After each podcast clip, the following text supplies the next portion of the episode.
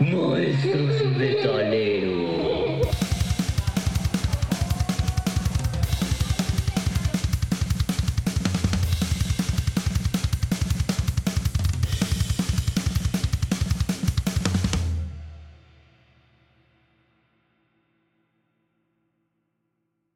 Pues vamos a empezar ahora sí, episodio número 4. Parece broma, ¿verdad? Sí, 4 de la 4. El 4 de la 4. Ya somos de la cuatro. dale, ábrela, modos estás pegado al micrófono. Ah, de veras. Ya estamos. No, el micrófono está más cerca.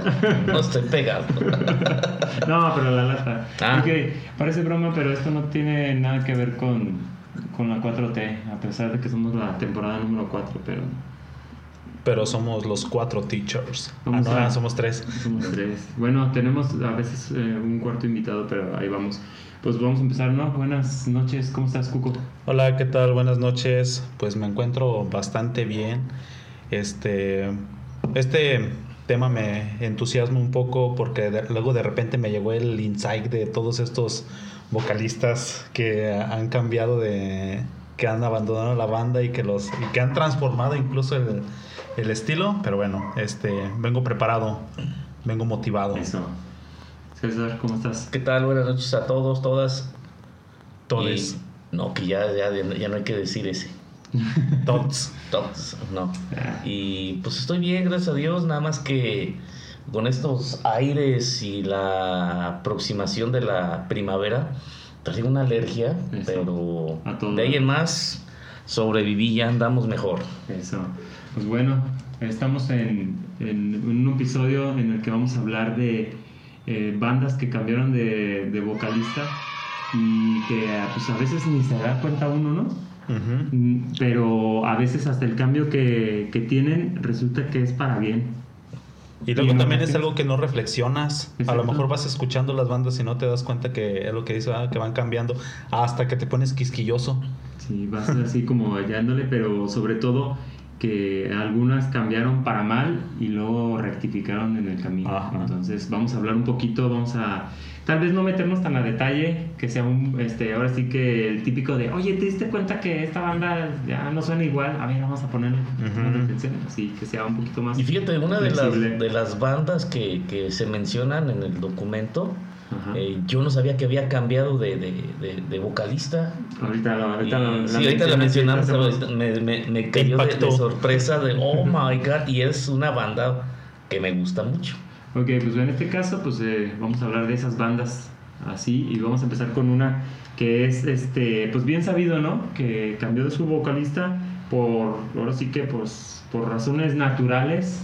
El, el vocalista del principal se, se desvivió, como ahora lo dicen, este, para que no nos desmoneticen, porque si no, luego mencionas cierto tipo de palabras y resulta que, pues ya no ganaste dinero en ese episodio. Pues vamos a hablar de ACDC, ¿no? Ahora, Yo creo que es de las, de las más emblemáticas en este caso. Sobre todo por el impacto que tiene en el público, ¿no? Exacto. Y sobre todo, eh, mencionaba ahorita antes de que llegaras, Cuco, le decía a César que me sorprende el hecho de que pudieron encontrar una persona que está casi en el mismo rango de matiz, de tonalidad, de todos los rasgos. En el caso del vocalista original se llamaba Bon Bon, Scott. Scott. pues que el, el pobrecito se, se murió, ¿verdad? Hay un, un borrachazo, si no, si no me falla la memoria. Lamentable. Entonces, este, y sobre todo que era en los primeros discos en los que ACDC ya estaba agarrando, no vuelo, sino que ya estaba volando. Sí, Era ¿eh? una banda que ya estaba siendo reconocida realmente a nivel fuera de Australia, Ajá. que es lo de las bandas que les cuesta mucho trabajo salir de Australia, sobre todo por la zona geográfica en la que se encuentran. Cabe destacar que Highway to Hell es de Bon Scott, Exacto. ¿verdad? Sí, sí. que sí. fue y High Voltage también, este son ese tipo de es el álbum, ¿no? Que los Sí. lanzó a la fama, que los hizo transnacionales. Y llega el- este, este suceso en el cual se, pues, ya no lo tienen presente en vida y se dan la tarea de buscar a alguien que lo reemplace y pues resulta que lo reemplaza y lo reemplaza bien. Tiene muy buena energía en el escenario y yo siento que para lo que he visto de Bon Scott, Brian Johnson tiene mejor vibra en el escenario este, que la que tenía Bon Scott. Es que es un frontman, Exacto. ¿verdad? Sabe mover al público. Sí, sí, sí. Entonces, y siento que hace muy buena mancuerna con los, con los hermanos, este... eh, Young. Sí, con los hermanos Young, ahí en la guitarra y en el bajo. Y tienen muy buena vibra entre ellos cuatro. Porque pues, hasta el- con el baterista se llevan bastante bien. Mira, no cantan exactamente igual. Este, comparando también las voces que tienen estos dos vocalistas, la voz de Bon Scott eh, se me figura mucho a otro cantante que se llama Alex Harvey. Este, que tiene un proyecto de Alex Harvey Band, un estilo rasposo, blueserón, Ajá. este rock and rollero, ¿no? Y este eh, Brian Johnson. Ya te trae un estilo más de la nueva onda del hard rock, eh, muy al estilo al Axel Rose también, por ejemplo, Ok. que es una raspadera más aguda, Ajá. ¿verdad? Como un Sí, poquito sí. más chillona. Y este, el otro vocalista, Bon Scott, se me hace más blucerón. Esa es como que una pequeñita diferencia que yo noto entre ellos. Pero siendo honestos. Yo escuchaba ACDC y decía, pues es que es lo mismo, es lo mismo. Hasta que se va agudizando el oído, me, doy, me voy dando cuenta de que eran vocalistas diferentes. sí. No, era- no le había puesto cuidado, no lo pensaba, no lo analizaba. Decía, es que es ACDC y ya. Y fíjate que a mí me pasó eh, conocer primero con ACDC a Brian Johnson y luego llegué a ver un video, pues, obviamente antiguo de, De Bon Scott. de Bon Scott, y yo decía, bueno, ¿y ese cuate por qué está cantando con los de ACDC?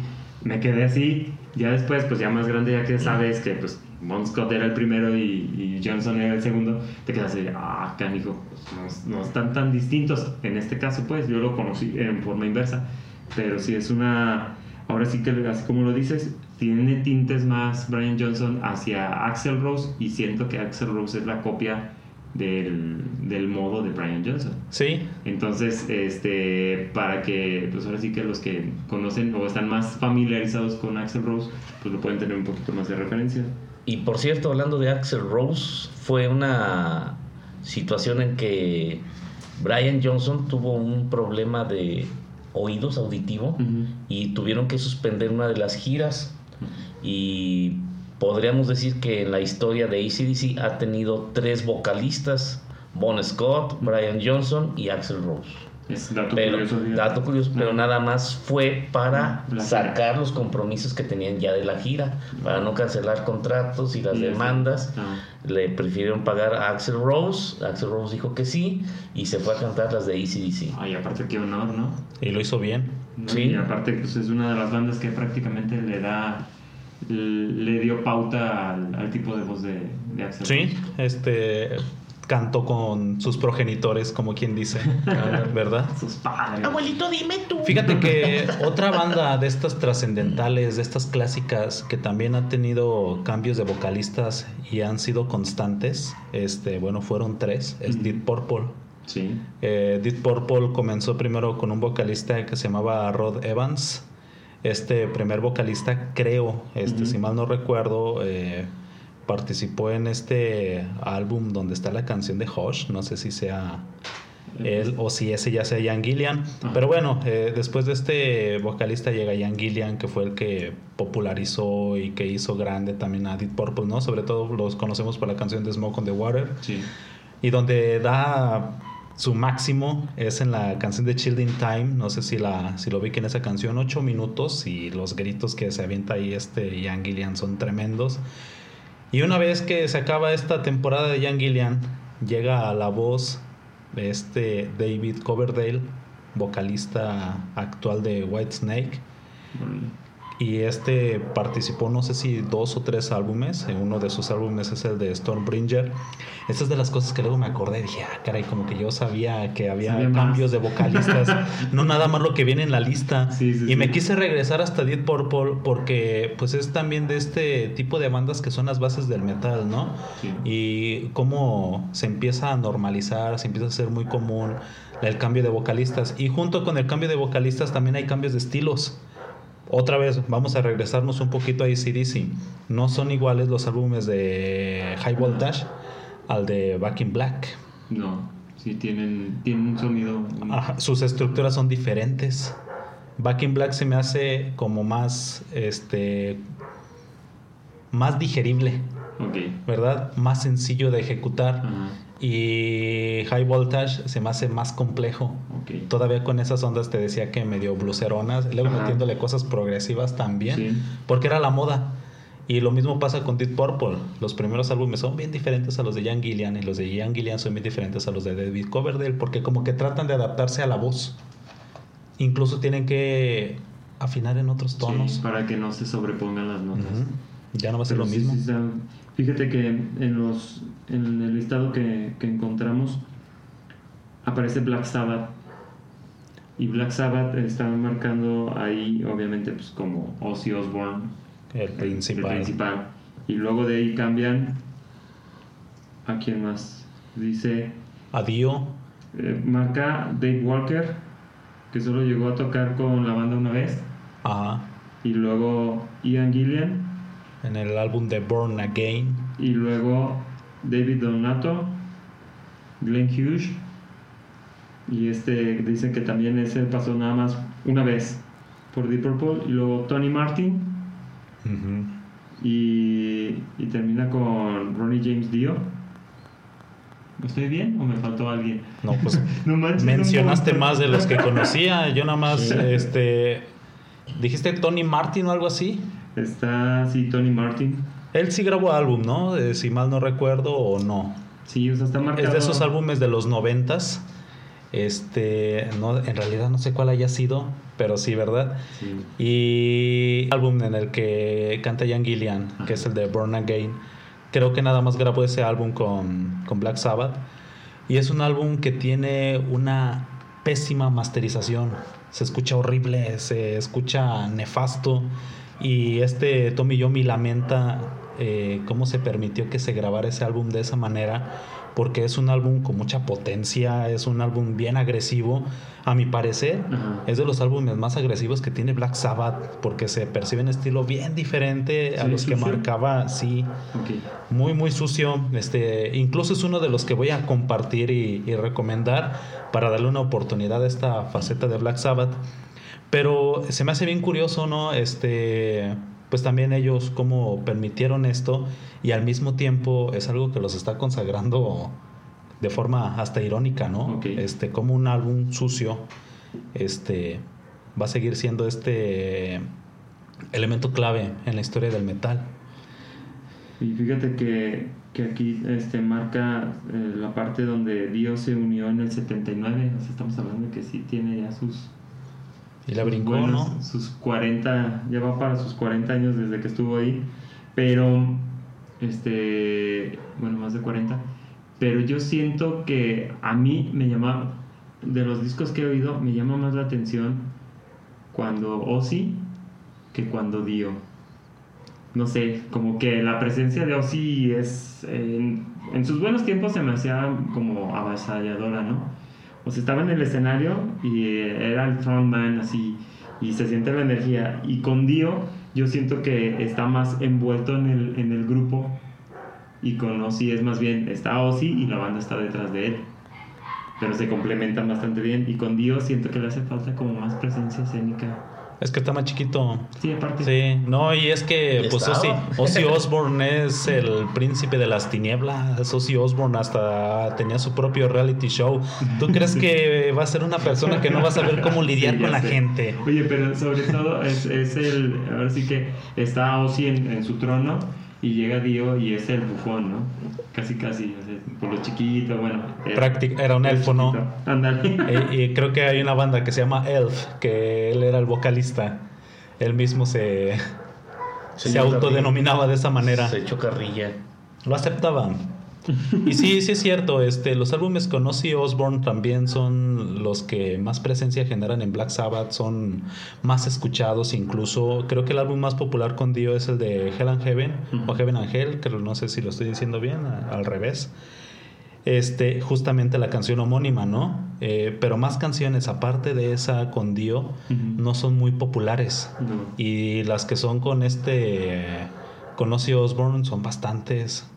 Este. Sabbath, Bloody Sabbath, eh, War Pigs, Iron Man, Paranoid. Toda fea la de Paranoid a mí no me gusta, pero Crazy Son Train. populares Crazy Train, pero ese ya es sí No, solo. Crazy, Crazy ya es, Ya es solo. como solista. Sí, ya es como solista. Y no es igual a Black Sabbath, está más alegre. ok. A ver, en el siguiente sí me van a tener que, que echar la mano ustedes. Iron Maiden. No, pues no. César, Que en Iron Maiden tenemos también una serie de varios vocalistas, ¿no? Este, no sé si el primero fue este Blaze. No, él fue el que estuvo en Factor X o algo así, ¿verdad? Y antes de él estuvo Dickinson y el primero no recuerdo bien cómo se llamaba, Paul Diano, era italiano. ¿verdad? Es Paul Diano, el primer vocalista. Paul Diano. o como se pronuncia, ¿verdad? Ya no, así, sí, tal cual. Paul Diano. Pues Pues Diaño, yo, la doble N es cuando como empecé a escuchar Iron Maiden, pues ya les comentaba, ¿no? Yo no era de mis bandas favoritas. Me gustaba la imagen porque ya había las playeras, ya había los pósters cuando estaba O sea, ya chamacón. tenía- ya tenía- pero la música como que a mí no me convencía. Y después de un suceso en mi, en mi familia donde un hermano fallece y él tenía los discos de Maiden, mi mamá me los entrega y los empecé a escuchar. Ahí es donde... Pero yo nunca encontré, todavía no tenía tan agudo el oído, tan entrenado. Tú lo sabías Y igual. yo los escuchaba iguales. Ok, mira, aquí en el, en el documento dice, el primer vocalista cuando empezó Iron Maiden en el 75 fue Paul Day, que solo duró un año con Iron Maiden. Y luego ya se estuvieron así como cambiando, Ni grabó. Como cambiando la, la agrupación y ahí fue donde empezó Paul Diano. Y luego dice que fue parte de la banda este, de los discos de Iron Maiden, el homónimo, y luego Killers Los primeros los dos. primeros dos y este y fue cuando como que se empezó a despegar la banda y para el 81 fue cuando le dijeron sabes qué bye y en ese mismo año en el 81 fue cuando entró Bruce Dickinson entonces ya este fue cuando grabó The Number of the Beast y pues es el disco que se fue Y mira, es que es bien curioso ahí con Iron Maiden porque de verdad entre Paul Diano y las primeras formas en que cantaba Bruce Dickinson eran muy parecidas. Es Sí. como si Bruce Dickinson hubiera querido este, imitar la voz de Paul Diano porque recuerdo la canción de Phantom of the Opera de Iron Maiden y en esa versión canta Paul Diano y tiene una forma de cantar que yo digo es que esto lo hace exactamente igual que Bruce Dickinson o más bien Bruce Dickinson lo hacía sí. exactamente Ajá. igual que Paul Diano. Pero me doy cuenta que conforme van avanzando los álbumes de Iron Maiden, este Bruce Dickinson va construyendo su propio estilo y lo consolida pues tal vez en no sé, a lo mejor en Fear of the Dark, donde ya escuchamos una voz más madura de, de Bruce Dickinson de Bruce Dickinson. ¿Y no habrá querido hacer un fade-in? O sea, entrar en el, en el oído del, del, del público que ya tenía Iron Maiden y en ese entonces ya era, un, ya era vasto. Creo que muchos lo hacen. O sea, para que no, o sea, no discrepe tanto y no se note tanto la diferencia y como que lo van a aceptar y les va dando dosis de su estilo poco a poco para que ya después cuando ya suelta su estilo ya digas, ah, pues no, pues está mal. O sea, Lo dejan, es como una evolución natural de la banda, ¿no? Eso. Y muchos lo han hecho. Este, aquí bandas a lo mejor no tan grandes, pero en el caso de Saratoga hizo esa transición. Tenía un vocalista que se llamaba Leo Jiménez, tenía una voz muy potente, muy intensa y se salió como vocalista y entra otro con una voz bien parecida. Este, tal vez a lo mejor a nosotros no nos gusta mucho Mago de Oz, pero también tiene esa misma transición. Estos vocalistas que tratan de imitar al, al Al vocalista previo y luego ya con el paso del tiempo hacen lo suyo. Entonces, ¿cómo dijiste que se llama eso? Sí, un fade-in, una transición. Una transición a Mm. partir de la imitación y luego ya Sí, se adaptan y hacen Sí, lo suyo. no, y, y- y mira, yo siento que, que hasta es este, pues, pues de aplaudir, ¿no? Porque al final de cuentas, pues es, es- están buscando una forma de, de que la banda siga manteniendo su, a su público, de darle gusto al público. No es así de que, no, sabes que yo soy el nuevo y te vas a acostumbrar. Pues tampoco es, el- es pelear en contra de la, del que te está dando de comer. Y es que eres una banda, no eres el vocalista, entonces tienes que mantener la esencia, ¿no? Y ahora, ¿cuántos de ellos realmente se habrán ido porque yo soy el que está enfrente? No, pues sabes qué. Y eso mismo le pasó a Dickinson. Ah, La lucha en la, de en- egos. En, la, en la década de los noventas sale de Iron Maiden y hace su álbum solista, pero tú lo escuchas, el álbum solista, yo escuché dos canciones, no recuerdo los nombres, pero ya como estábamos tan arraigados mentalmente, tú escuchabas Iron Maiden, aunque era Bruce Dickinson. Tú escuchabas Iron Maiden. Se fue en el 93. 93, ¿Y ándale. cómo se llama el vocalista que entró? Eh, Blaze Bailey. Blaze Bailey. Entra con el dos álbumes, con Sí. el de X Factor y. Virtual 16. Once. Y este, sí. este chavo tenía una voz diferente, sí, lo había comentado ya en una ocasión, como un poco más gruesa, ¿no?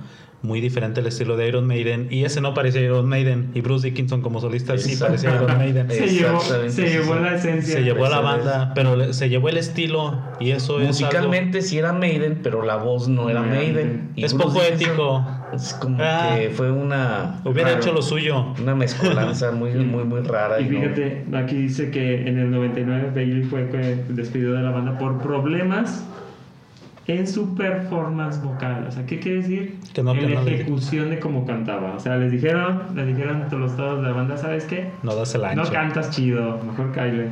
Así dice, pobre. Casi, casi. Vete a cantar al metro. órale. Y luego dice que tras varias conversaciones que tuvieron con Dickinson, lo volvieron a, a invitar. O sea, lo invitaron a que formara parte de la banda. O sea, no que.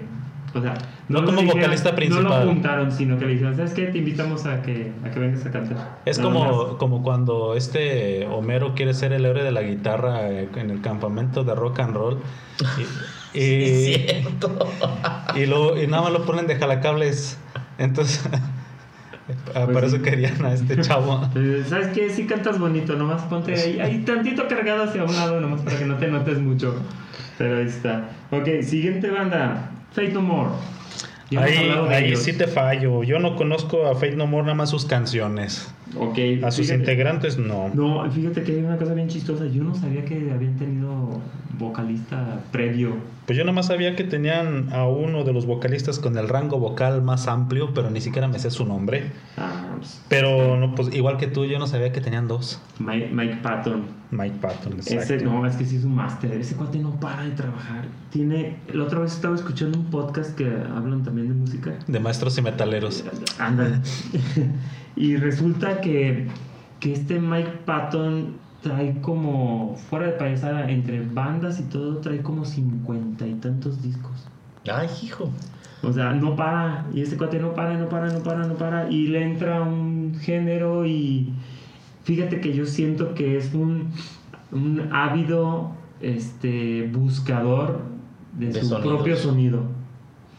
Sí, porque yo cuando conozco a Final More, pues lo conozco con el- la canción Epic. Epic. Me enganchó esa canción, a mí me gustó. Consigo el álbum en- cuando existía La Manzana Verde, en la calle Madero, en León, Guanajuato. Después sale el siguiente álbum, un álbum donde está una como una garza en azul, así, Sí, sí, sí. Está raro. completamente diferente. Lo conseguí, lo escuché y no me gustó.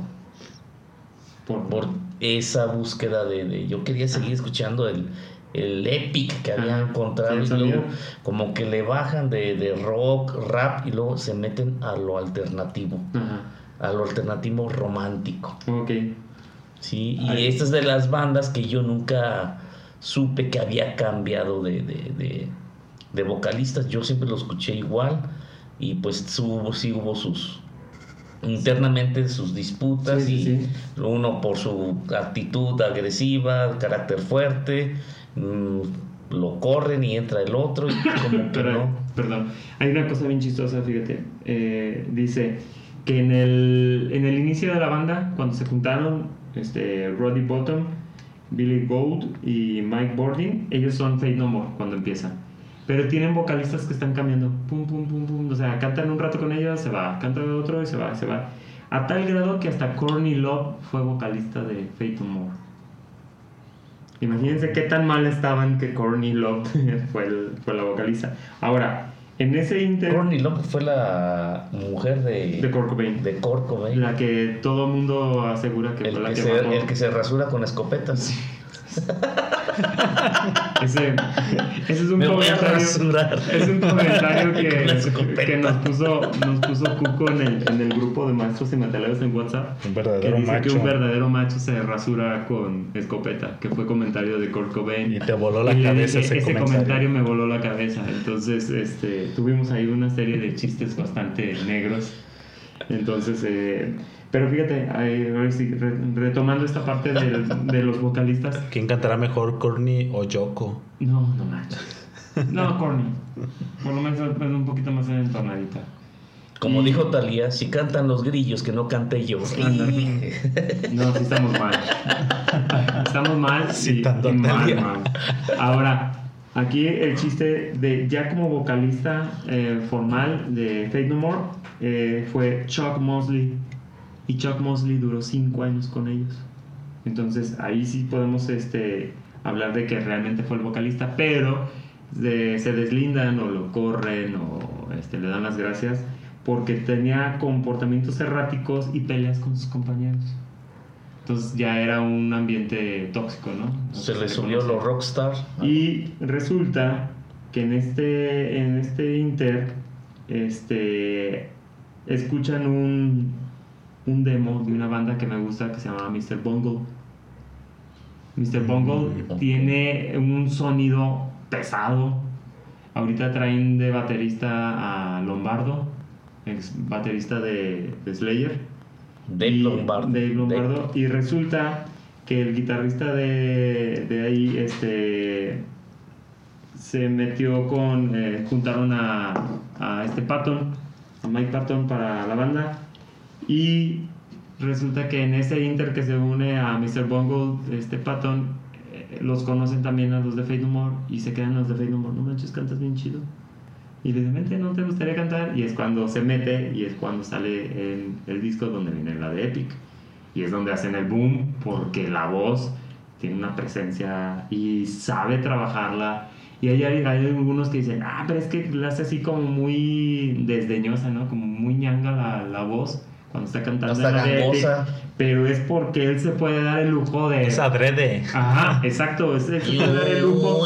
Sí. Y es muy nasal. Sí, ajá. Entonces, ¿qué es lo que, que sucede? No es que cante mal, sino que él tiene todos los rangos de tonalidades. Es, es el, el arco iris vocal de este cuate. Y lo llaman y le dicen, ¿sabes qué? Pues vente, ¿no? Y sí, y la cosa es que Mr. Bongo existe desde antes que Fade No More. Pero Mr. Bongo ha tenido transiciones y saca un disco y luego se juntan y vuelve a sacar y pasan 10 años y saca otro disco. No es una banda que esté formal, pero lo tienen ahí a, a Mike Patton como una joyita y vocal. Guardada. Ajá. Para cuando se requiera. Exacto. Entonces hay muchas canciones que están con el vocalista anterior, incluso hay videos, pero resulta que Chuck Mosley no es muy recordado con Fade No More, sino hasta que aparece el buen Mike Patton cantando ahí. Otra Y banda. Y fíjate que este es- chamaco, ¿cómo es que se llama? Mike Patton. Patton. Ajá. Eh, cuando vi el video de, de, De Epic. de Epic, me recordó mucho a los shows de Ozzy Osbourne cuando estaba joven. Tiene cierto parecido. Pues los, ahora sí, los australianos son los hijos de Inglaterra que mandaron para ella como castigo a todos los criminales, Sí, a todos los que estaban condenados a muerte. Ah, acá te matamos o te mandamos allá, ¿no? Y yo me voy para allá. Entonces, como que hay ciertos similitudes, aires de, de este Oye, aspecto pero- con, con mi papá adoptivo Ozzy Osbourne. Lo chistoso es el, el hecho de que los mandaban a Australia sabiendo que Australia, eh, cosa que vive en Australia, hablamos de, de, de la fauna y la, y la flora, Todo es venenoso. todo es venenoso. Todo. Oye, es lo que... Hasta la gasolina tiene veneno. Escuchaba un comentario que decían, oye, Hades, eh, no sé por qué les encanta vivir en la costa a los australianos y adentro está un poquito mejor el clima. Y dice, sí, está un poquito mejor, pero los animales son más peligrosos. No puedes vivir en, adentro a menos de que seas aborigen. Son los únicos que pueden vivir de, dentro de Australia. Ok, otra banda, Alice in Chains. Decías en la mañana, Cuco, ¿te sonaba banda, cómo era? Alternativa con tintes de qué? Es, es que es un metal grunge, ¿no? Metal grunchero o un grunge metalero. Un grunge metalero. Es, es la banda grunge más este densa, más Sí. con las distorsiones. mejor, es mejor banda que en su momento que Nirvana. Tiene buenas distorsiones, este Man in the Box es ese tipo de canciones que te vuelan la cabeza igual que la rasurada. Y, la rasurada. este no manches. Estuvo pesado. Pero fíjate que, que en este caso hablan de este, bueno, de la banda. eh, lo que comentan es que la, la voz, ahora sí que el, el, el inconfundible es este, Lance Stanley.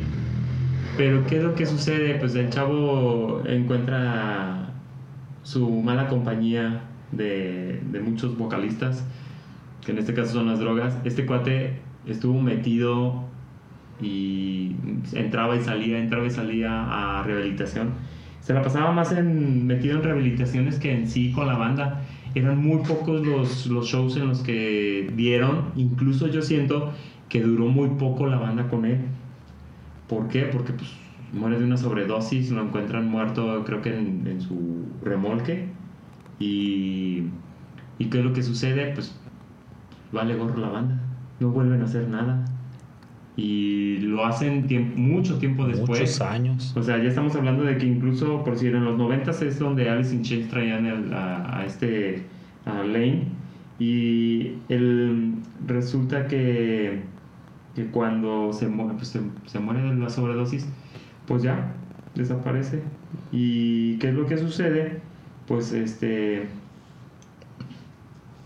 mm, buscan el nuevo vocalista, pero ya mucho tiempo después. Entonces es ahí donde ah, estuvieron algunos, a mí me tocó oír y, e incluso hay un, un tributo en el cual Scott Wayland, el vocalista de Stone Temple Pilots, que después también muere de sobredosis, eh, graba y tienen ahí su sacan su álbum pero tomando las canciones como una reinterpretación hasta cierto punto no las modifican mucho pero está Scott Wayland cantando Mm. y es el segundo vocalista que tienen por un tiempo porque también resulta que Scott Wayland eh, por sus problemas de drogas se separa de Stone Temple Pilots porque los está metiendo en muchas broncas y se vuelve errático y todos esos este Ese es el vato que le encontró a Velvet Revolver de, de Splash. Eh, está Slash con Velvet Revolver. Ahora imagínense toda la presión que tiene Scott Wayland también para que después muera de sobredosis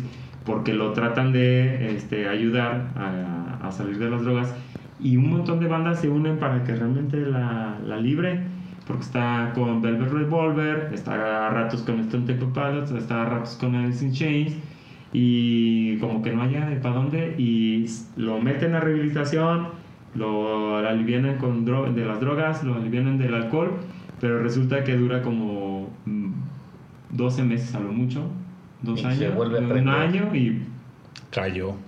y se desvivió. Entonces ahí eh, el Alice in Chains, pues sí fue pues banda que, que tuvo a un vocalista con mucha presencia, pero se lo llevó. Y terminan con otro vocalista Ajá. que se llama William Duval. Sí. Y este sujeto, pues es viejo conocido del guitarrista de Alice in Chains, de Jerry Cantrell. Este, y este vocalista, pues a mi parecer, viene a emular también un poco la voz que había configurado este Line Stiley.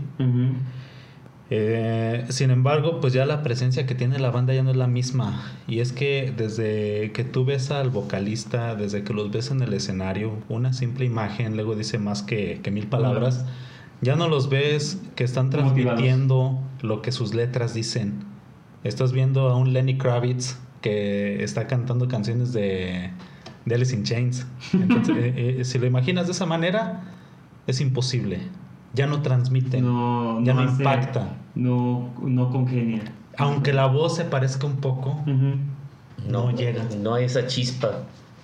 Y, y fíjate que, que ahorita, este, mencionando a Stone Temple Pilots, es una de las bandas que, que llegó a tener dos vocalistas. O sea, es- está este, Scott Wayland tiene el problema de las drogas, va y viene, va y viene, y luego, este, cuando fallece, pues se queda la banda ahí en stand-by. De hecho, es de los discos, de uno de sus discos más vendidos fue un unplug que, tuvo, que tuvieron eh, con los de... Y está MTV. catalogado como los De mejores mejores. unplugs en- de- de- cuando MTV era chido. Era chido. Entonces, ¿qué es lo que sucede cuando se vuelven a reunir y los hermanos que, que son, creo que el, el bajista y el guitarrista eh, de Stone Temple Pilots, eh, empiezan a buscar así como que para ver a dónde y resulta que están salados esta banda de Stone Temple Pilots porque hallan el nuevo vocalista en Chester Bennington de Linkin Park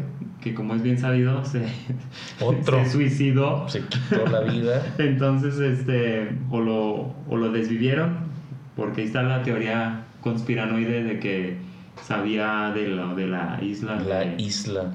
De Epstein. de Epstein. Entonces, este, resulta que él eh, se cuenta y se dice que junto con Chris Cornell estaban grabando un, do- un documental para revelar todo el, El show el- de la isla. Toda la porquería de la isla de, de Epstein y los desvivieron para que no, no dijeran nada.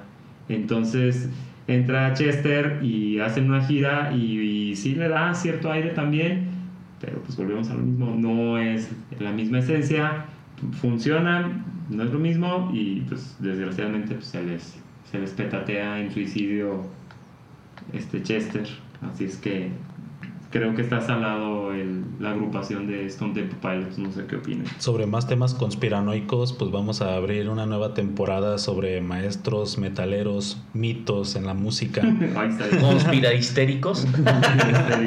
¿verdad? Para que manden, oye, no, estaría bien que nos No. manden sus teorías Sus mitos, A ver, vamos a ver. Como eh, ¿cuál- la teoría de Kurt Cobain, ¿verdad? Sí, Este, de nadie que- lo mató. De Courtney Love. La, la teoría de Juan Gabriel que sigue vivo. La de Jenny Rivera. De también Jenny Rivera aquí. También, ahí está. No, no manches.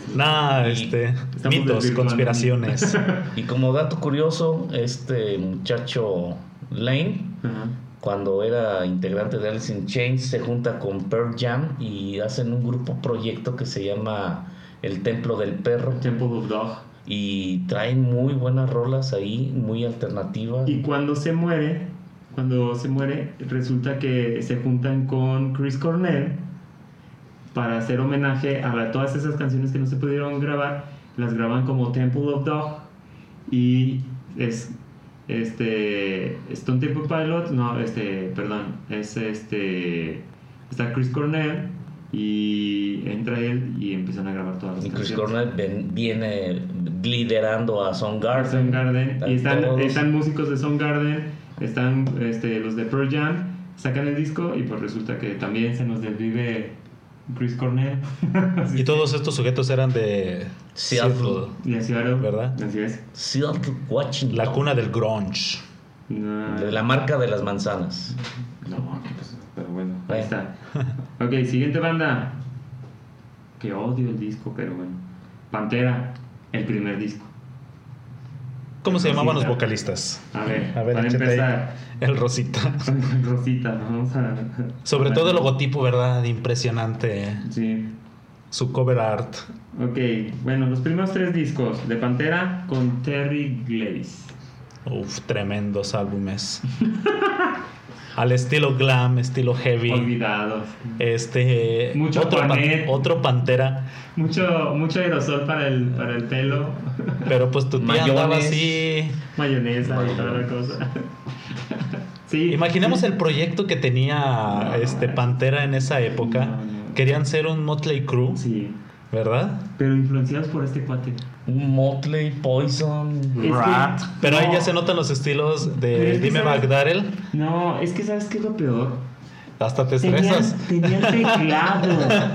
tenían teclado, eso no. Era la moda, ¿no, No. recuerdas Europe? The Final Countdown. No, no, el no, tecladito. Fíjate es- que una vez escuché que dijeron que el teclado vino a arruinar el heavy metal. Meterle ese tipo de, de teclado y Bueno. luego que The Final Countdown se convierta en un himno también del heavy.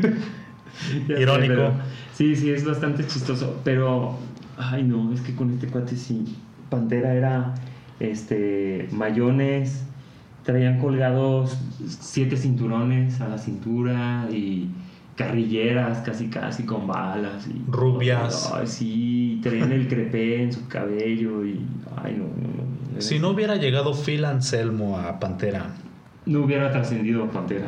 exacto, y no estuvieras hablando pestes de Pantera, No, tal sería un desconocido. Sí, un desconocido. Uno, uno más del montón de, de los glam, de todas esas bandas que eran exactamente iguales, este, buscando el, el éxito a partir de este sexo, drogas y rock and roll, ¿no? De tener la vida del rockstar.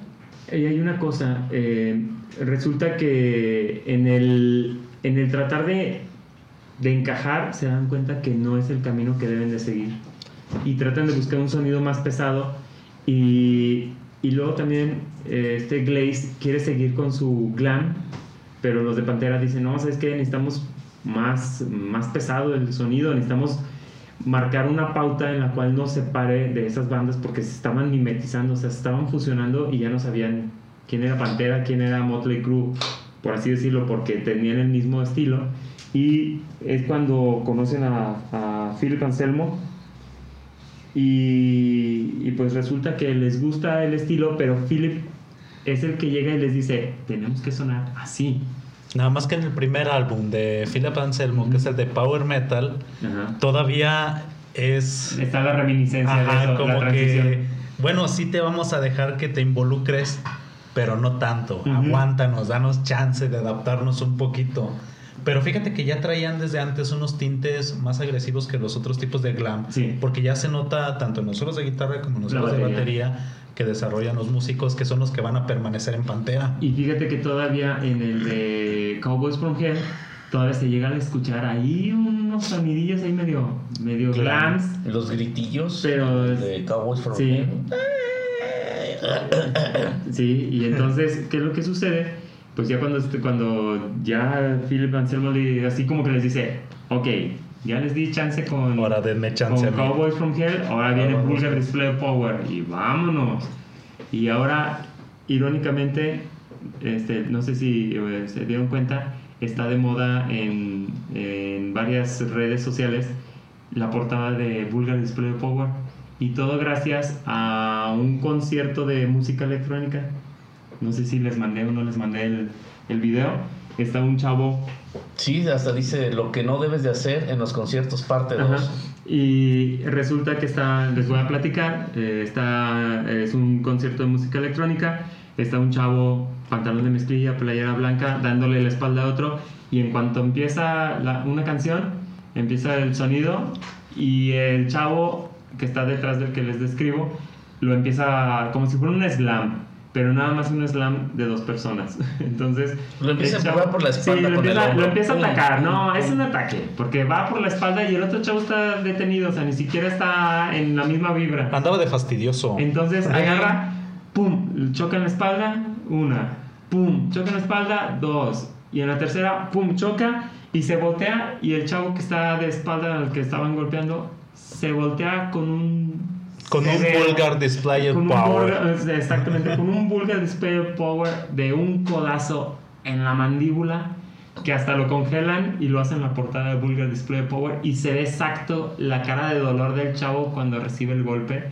El que estuvo grabando grabó como se tienen que grabar las cosas, sin que se mueva la cámara, sin que salga en baja resolución, con todos los cánones de cómo debe de ser grabado ese momento épico donde se ve que le voltea la cara, pero perfecto. Entonces estaba como para un slam, sí, un mosh pit en, en toda la, en todo su esplendor, pero hay una cosa, aquí nada más uno era el que estaba jugando ese, este papel y el otro dijo, ¿sabes qué? Ya me hartaste, tómala. Entonces Pantera está presente hasta... Y lo mandó a dormir, y lo mandó a dormir. lo sentó. Lo noqueó. Entonces tenemos que, pues realmente Glaze tuvo tres discos para haber, haber hecho algo para la historia y lo único es que realmente es historia y de la que no se cuenta tanto en, en Pantera. ¿Y qué pasó con Glaze después de Pantera? Sacó, ban- sacó su banda y siguió en el, en el glam rock y ahí se quedó. No tuvo ya muy... así como Actuando en bares, ¿no? Sí, Sí, cosas muy, muy muy, chiquitas. muy- No, no como, más allá. Como Paul Diano también, que de, que de Iron Maiden pues terminan haciendo cosas pequeñas, ¿no? Ya no llegan a lo que una vez tuvieron. Ujú. Sí, se, pues el, el fade out, ¿no? O sea, la salida. Y yo siento que, que en esta parte, pues sí podemos hablar de que, de que, pues es la parte donde la banda tal vez está buscando su sonido y no se adaptan. Y pues tienen que dejar el grupo y se separan. O sea, se puede ir el vocalista y un guitarrista o no sé cómo se lleguen a separar a veces. En este caso, pues le dan las gracias al vocalista, le dicen, ¿sabes qué? Tu ejecución vocal no es la que estábamos buscando. Bye. Fíjate, Pantera fue un cambio que no quiso mantener la esencia. Fue un cambio abrupto, Sí. ¿verdad? Ese era el plan desde el principio, a diferencia también de otro tipo de bandas. Entonces, esa es la, la parte donde... O sea, y, y fíjate que, que ahí sí, es, es de, las, de las que estamos hablando ahorita, en las cuales Philip Anselmo no quiso hacer un fade-in. Como Lo obligaron. No lo hizo, no, o sea, pero realmente no suena, no, no dijiste, no manches, suena, este Philip Anselmo suena como Glaze. No, No, suena como no. Glaze. Pantera musicalmente sigue sonando como sonaba. Pero Phil Anselmo ya le echa otra- Ajá, ya, le, otra ya le empieza a dar. Entonces sí estamos marcados, o sea, ahí sí se nota, este era uno y este es el otro, aunque siguen teniendo ciertas tonalidades. En la mañana tú me dijiste que tenías bandas de power metal. Me dijiste, voy a hablar de bandas de power metal. Sí, hay muchas, pero voy a hablar de la más importante de todas, Halloween, los padres del power metal. Eso. Halloween como tal no se quedó tan bien este, con, un, con un solo vocalista. A lo largo de su historia han cambiado de músicos, este álbum tras álbum no, pero sí han sido constantes. Han tenido tres vocalistas. El primero de ellos es el fundador de la banda, Kai Hansen. Eh, era guitarrista principal y vocalista de, de la banda del álbum de Walls of Jericho.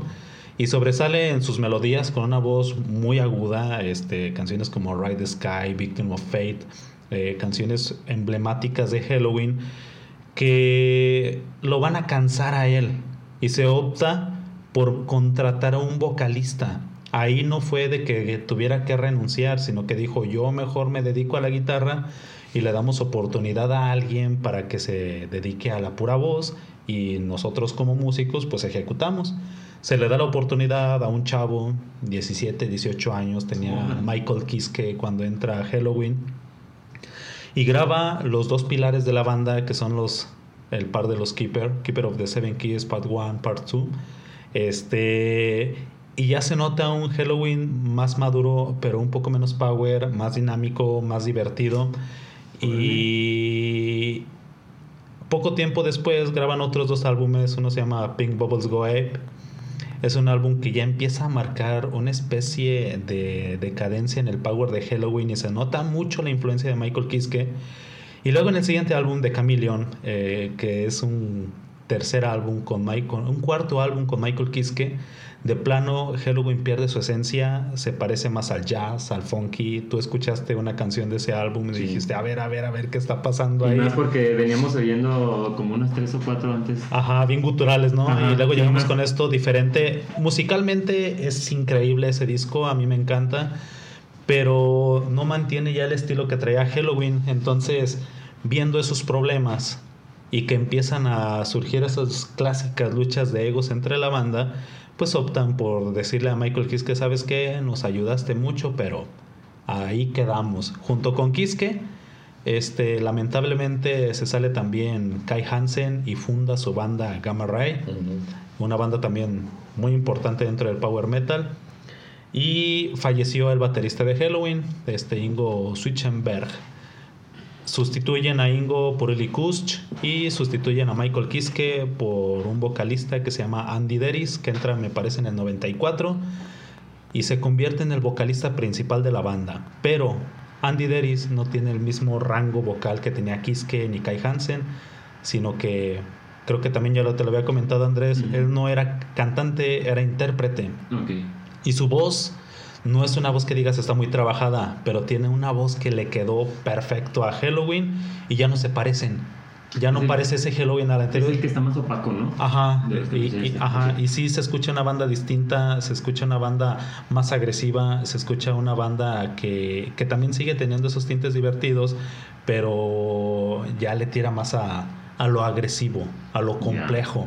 Es, es la que es el que me dijiste. No, no, no da los, los, los tonos altos, los trata de imitar. Me acordé. Y luego te dije, Los hasta que le, baja- le bajan el volumen en las grabaciones cuando hace lo los tonos agudos porque no le salen igual. Grabó muchos álbumes. El álbum que más me gusta con él se llama este uno que es ya se me olvidó su nombre.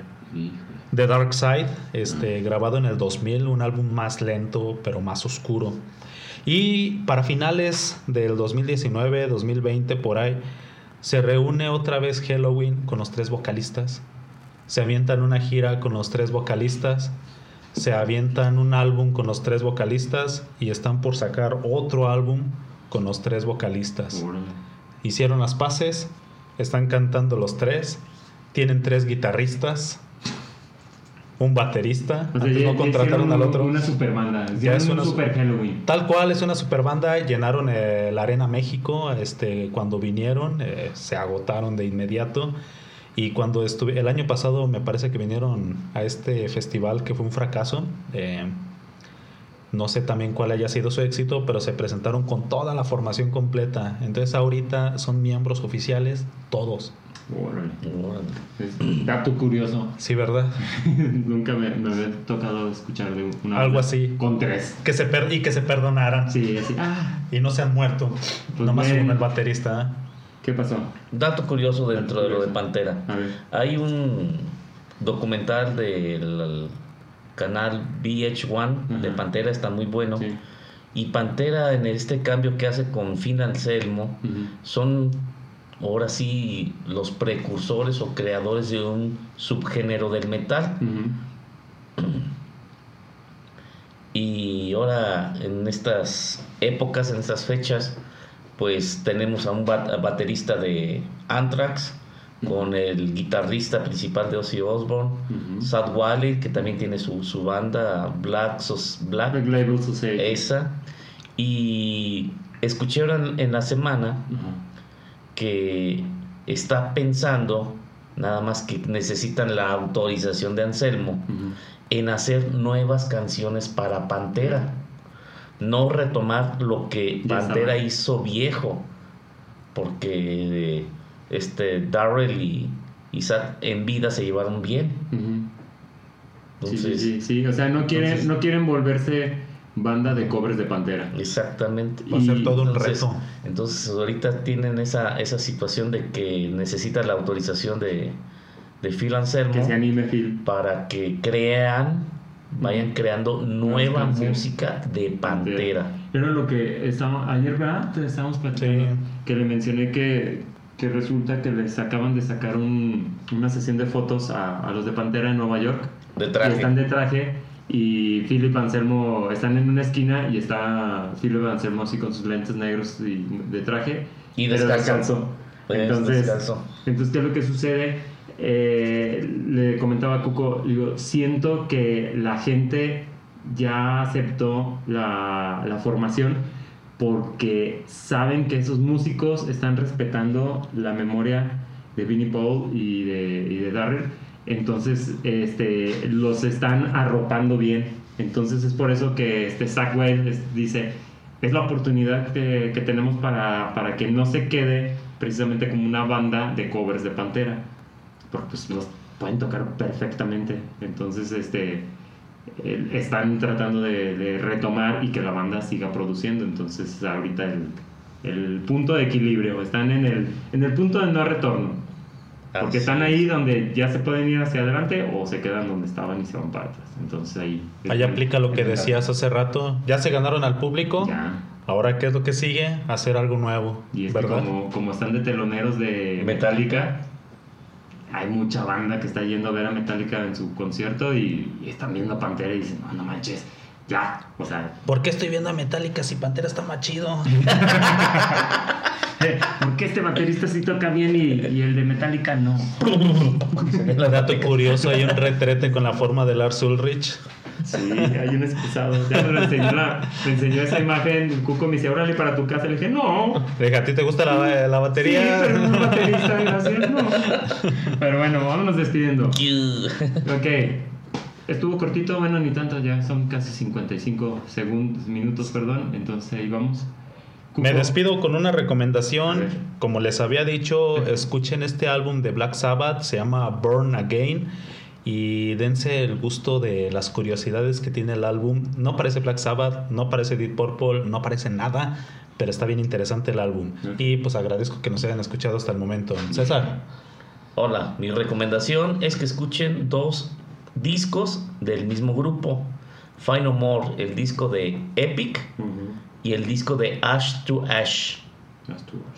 Son discos completamente distintos, mismo vocalista, pero es otra cosa. Ok, yo les voy a recomendar una banda que, que nos recomendaron y ya les empecé a escuchar y toca muy bien.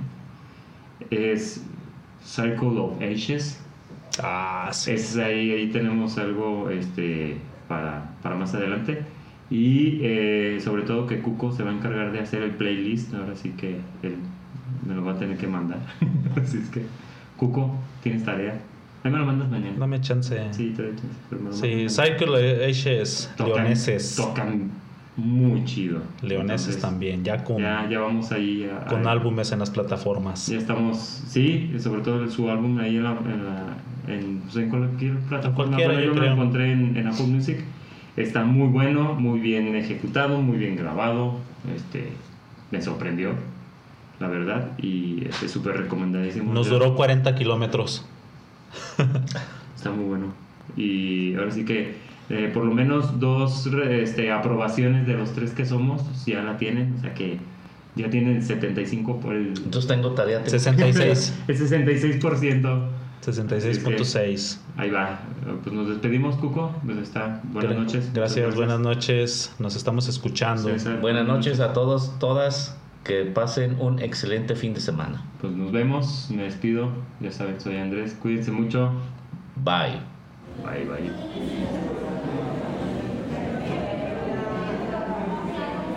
Monstruos de.